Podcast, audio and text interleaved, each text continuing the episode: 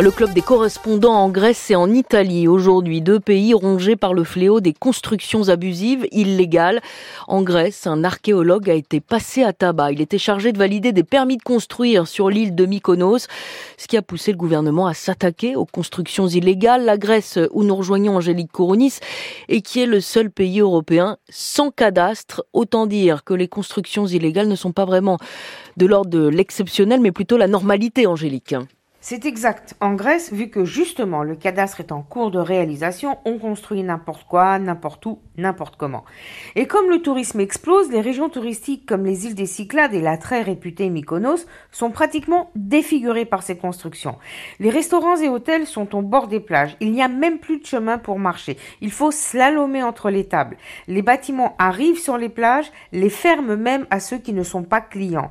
Alors que c'est totalement interdit. Aux alentours d'Athènes, on construit dans les rares espaces verts qui restent, alors que c'est interdit aussi.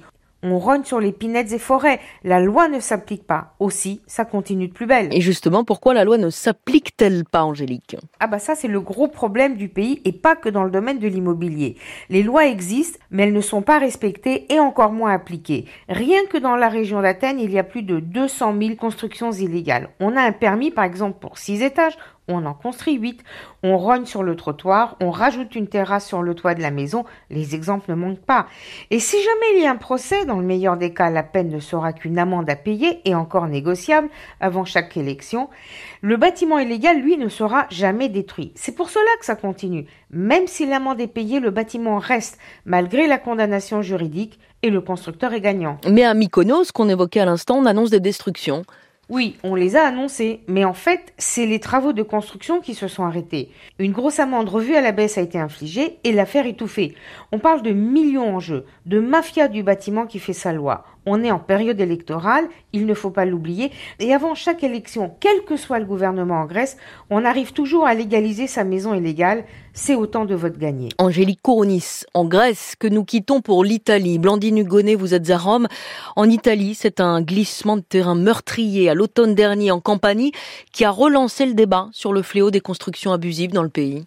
Oui, il aura fallu 12 morts sur les pentes de l'île située au large de Naples euh, pour que les dangers de l'urbanisme illégal, une des raisons principales de cette tragédie, soient reprises au sérieux. Depuis, géologues et défenseurs de l'environnement ont relancé leur lutte et leurs alertes contre une gestion irresponsable du territoire. Et ce n'est pas que la faute de la nature, c'était une catastrophe annoncée, accuse WWF en Italie qui déplore l'hypocrisie de pleurer des victimes après coup, alors que des chantiers sans autorisation euh, continuent de se lancer. Il faut dire qu'à les chiffres sont alarmants. Pour vous donner une idée, alors que près de la moitié de l'île est classée à haut ou très haut risque de glissement de terrain, ces dernières années, près de 30 000 demandes d'amnistie ont été déposées, c'est-à-dire autant de maisons irrégulières que les habitants voudraient rendre légales. Et au-delà du drame de l'île d'Ischia, Blandine, c'est un phénomène massif qui touche toute l'Italie. Oui, et juste après le glissement de terrain à Ischia, le ministre italien de la protection civile, Nello Musumeci, est intervenu. Le phénomène triste et répandu des constructions abusives, dans la mesure où il est la cause ou l'une des causes des catastrophes, et en raison de sa nature juridique, environnementale et économique, est un sujet que l'on ne peut plus éviter.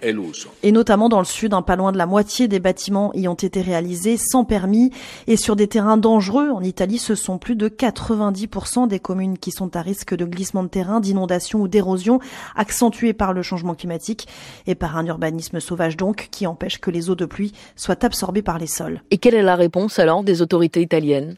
Alors juste après les éboulements d'Ischia, Rome a annoncé des mesures. L'idée euh, est de simplifier et accélérer les procédures pour évaluer si un bâtiment peut être régularisé pour une simple véranda par exemple, ou s'il faut aller jusqu'à le démolir totalement.